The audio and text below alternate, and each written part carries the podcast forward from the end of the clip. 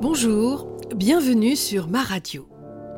Difficile d'échapper à l'actualité. En ce moment, la stratosphère est électrisée par un hashtag qui fait autant parler que le sujet qu'il défend, maladroitement peut-être, mais qu'il défend. Hashtag balance ton porc. Et vous savez quoi? J'ai balancé au moins trois porcs qui ne méritent pas d'autre nom que celui-ci. Sans vouloir manquer de respect au porc, bien sûr, l'animal devenu sale, repoussant et reniflant uniquement par sa domestication par les hommes. Oui, je sais, il y a peut-être aussi des femmes.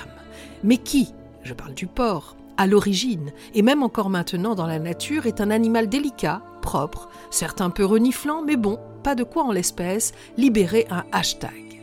Alors pourquoi avoir choisi ce nom? C'est simple, parce que comme les porcs, certains hommes sont devenus repoussants, reniflants, sales. Et voilà, le choix du nom résolu. Nous pouvons maintenant passer au vrai sujet qui occupe le monde en posant l'équation à presque deux inconnus, d'un côté des femmes, de l'autre des hommes. Jusque-là, la nature est si bien conçue qu'elle nous a créés pour nous rencontrer, nous découvrir, nous aimer, nous unir, fonder une famille, travailler, vieillir et tout ça dans une bulle d'amour. Oui, je sais, ça fait un peu petite maison dans la prairie, et oui, je sais que la vie n'est pas une bulle d'amour, en tout cas pas toujours. Mais je sais aussi que de nos jours, parfois, l'équation se complique. Eh bien oui, parfois c'est une femme avec une femme, un homme avec un homme, des femmes qui sont en fait des hommes, des hommes qui deviennent des femmes. Comment voulez-vous aussi que l'on s'y retrouve? Reprenons donc l'idée polémique. D'un côté, au travail, dans la rue, à la maison, les hommes qui imposent aux femmes, euh, pardon, des hommes qui imposent à des femmes des réflexions qu'elles n'apprécient pas, ne désirent pas et ne veulent pas subir, les considérant comme infériorisantes, humiliantes, vexantes, dégradantes et violentes. Mais ces hommes insistent et se permettent d'en rajouter, d'en abuser, voire même d'outrepasser les mots par des gestes qu'elles n'apprécient pas, ne désirent pas et ne veulent pas subir, les considérant comme infériorisants, humiliants, vexants, dégradants et violents. Ces hommes utilisent pour arriver à leur fin soit une position de pouvoir, soit une force physique, soit un lien s'apparentant à une possession, soit les trois à la fois. Et ça, les femmes, pardon, des femmes en ont marre et elles ont raison. D'un autre côté, les hommes, pardon, des hommes, n'acceptent pas de se faire traiter de porc ou de se sentir, juste parce qu'ils sont des hommes, un porc potentiel dans les yeux des femmes. D'autres, eux, se savent des porcs et crient donc plus fort que tous les autres au scandale que les femmes ont initié. Ces mêmes femmes qui oublient qu'elles sont des, je cite, allumeuses, des salopes qui font tout pour attirer le mâle dominant pour ensuite crier hashtag balance ton porc. Que faire avec tout ça?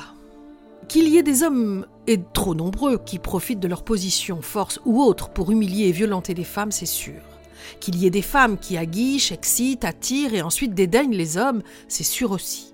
Qu'il y ait également des femmes qui, utilisant pour réussir tous les attributs non enviables à mon goût de ces fameux hommes, des femmes donc qui profitent de leur pouvoir, de leur situation pour humilier des femmes ou harceler des hommes, oui c'est sûr, ça existe aussi. Dans ce cas, une femme humiliée par une femme, infériorisée, vexée, blessée, dégradée, elle peut faire quoi? Il faut le qualifier comment? Et est-ce que c'est moins grave que la même attitude par un homme? Et un homme harcelé par une femme qui est sa supérieure a-t-il meilleure place? Et puis, un homme de pouvoir homosexuel, par exemple, voulant profiter d'un jeune homme qui, même homosexuel lui-même, ne veut ni entendre ses mots ni subir ses gestes, comment peut-il le dénoncer? Et se serait qualifié comment?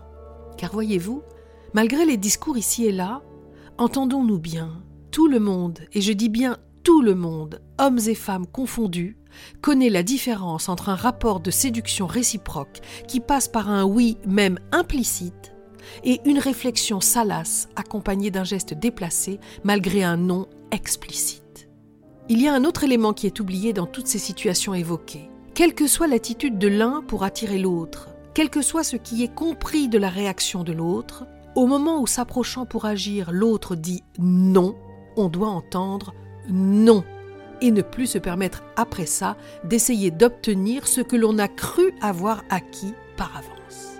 Et puis soyons honnêtes, combien d'entre nous, hommes et femmes confondus là encore, combien d'entre nous ont vu, entendu, sans rien dire, des choses que nous savions répréhensibles car faisant atteinte à la liberté ou à la dignité de l'autre, et combien de nous se sont tus par peur, lâcheté ou indifférence? Moi-même, je n'ai jamais parlé du harcèlement que j'ai vu, entendu au sein d'une municipalité, ou en général dans les administrations, écoles, hôpitaux, municipalités, police et j'en oublie. Parce que souvent, on préfère se taire pour éviter le scandale, pour ne pas salir l'administration, l'Église. On se tait couvert par un supérieur, lui-même couvert par un supérieur, lui-même couvert ou se disant couvert par l'État ou le bon Dieu. Par exemple, qui a parlé de ce conseiller de maire qui a fait s'écrouler en larmes une directrice générale des services, lui assénant entre autres joyeuseries Tu t'habilles comme une salope harcelant les directeurs ou chefs de service de mails et de messages jour et nuit, semaine et week-end sans que personne ne dise rien. Rien, sauf un suicide et une démission pour les deux cas évoqués plus haut, qui ne passeraient même pas le stade de la plainte ou qui finiraient par incriminer celui ou celle qui porte plainte. Qui ose parler de ce même conseiller qui, après avoir dit à une jeune femme française noire qu'elle faisait vraiment jeune, lui demande Il faudrait me dire comment s'appelle ton marabout? Plus les humiliations quotidiennes, la terreur qu'il fait régner dans l'indifférence la plus totale et la lâcheté la plus triste. Si quiconque parle, il ou elle sera mis au placard, humilié au quotidien par un petit mot, une réflexion, un reproche, une menace, alors qui va parler? Personne. Mais l'administration affiche un taux de dépression, de suicide et de burn-out affolant.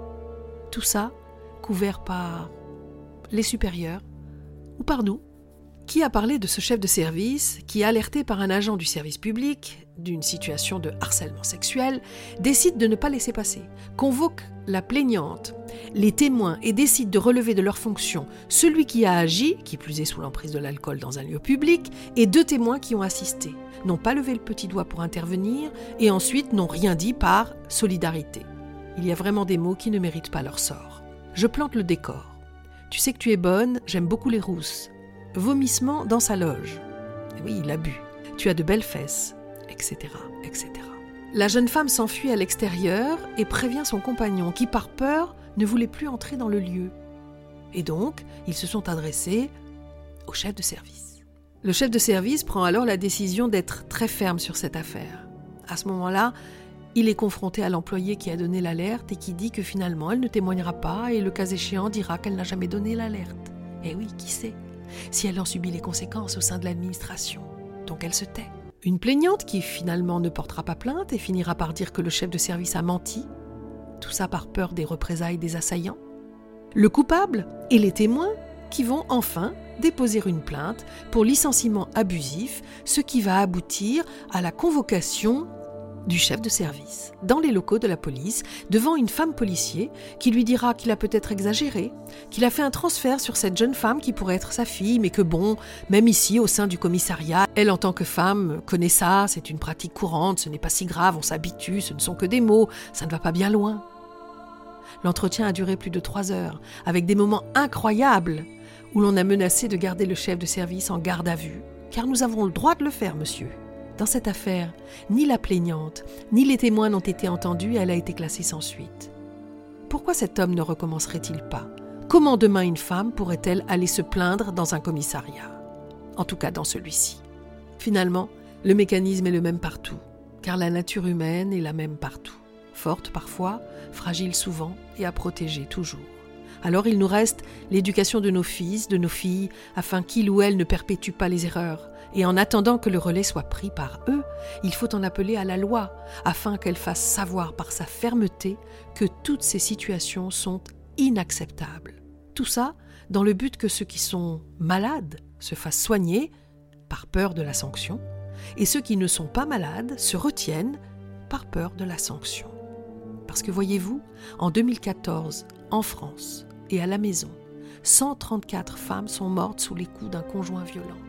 223 000 femmes de 18 à 75 ans ont subi des violences physiques et sexuelles de la part de leur ancien ou actuel partenaire.